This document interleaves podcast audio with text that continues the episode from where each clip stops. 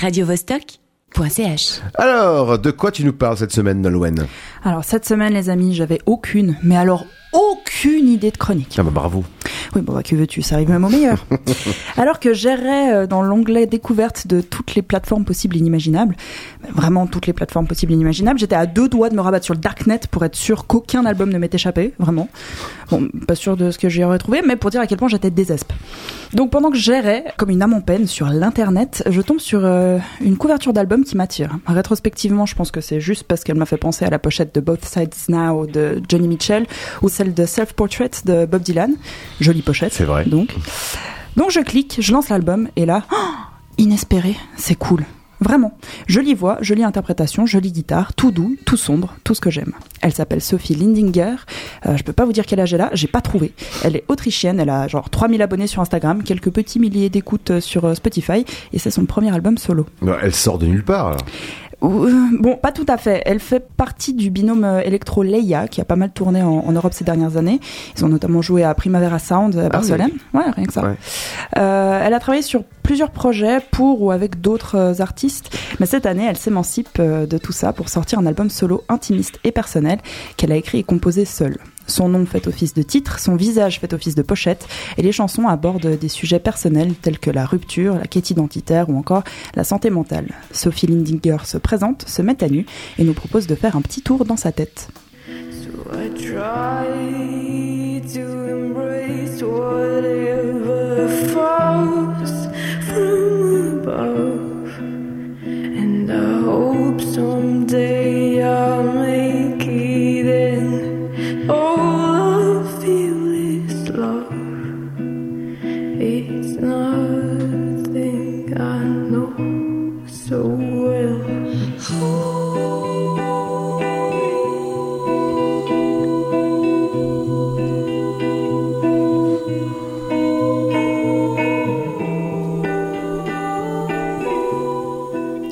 L'album s'ouvre sur euh, Happy Pills, littéralement euh, les pilules du bonheur.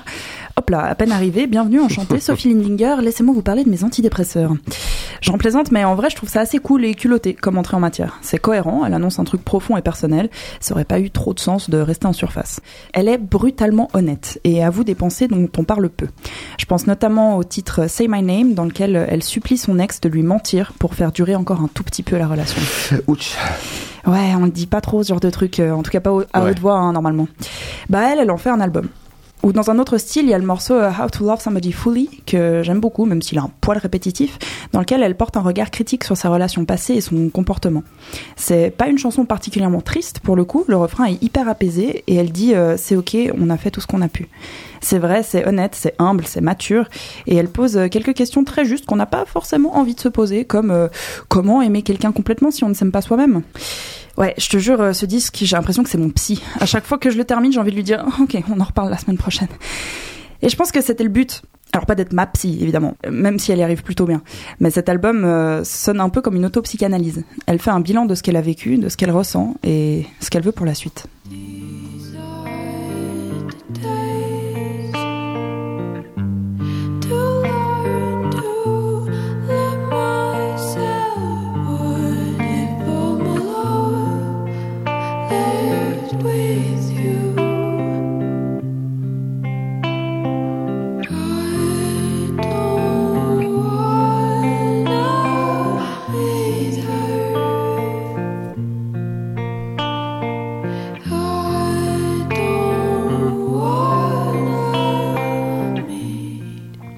C'est nonchalant, voire même parfois euh, somnolent. hein. Ça, repose sur une guitare, une basse, une batterie et une voix douce et soufflée qui, je dois dire, n'articule pas beaucoup. Euh, c'est le point que je trouve un peu dommage, c'est que c'est pas toujours méga compréhensible.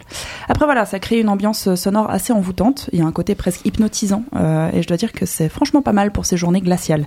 Testé et approuvé. Musicalement, on dirait peut-être pas comme ça, hein, mais c'est assez diversifié. À mi-chemin entre la dream pop et l'indie folk, euh, ça va de la jolie chanson douce et entraînante à des morceaux très sombres et lents, comme Salt, euh, construit autour d'un seul riff de guitare électrique qui parcourt tout le morceau.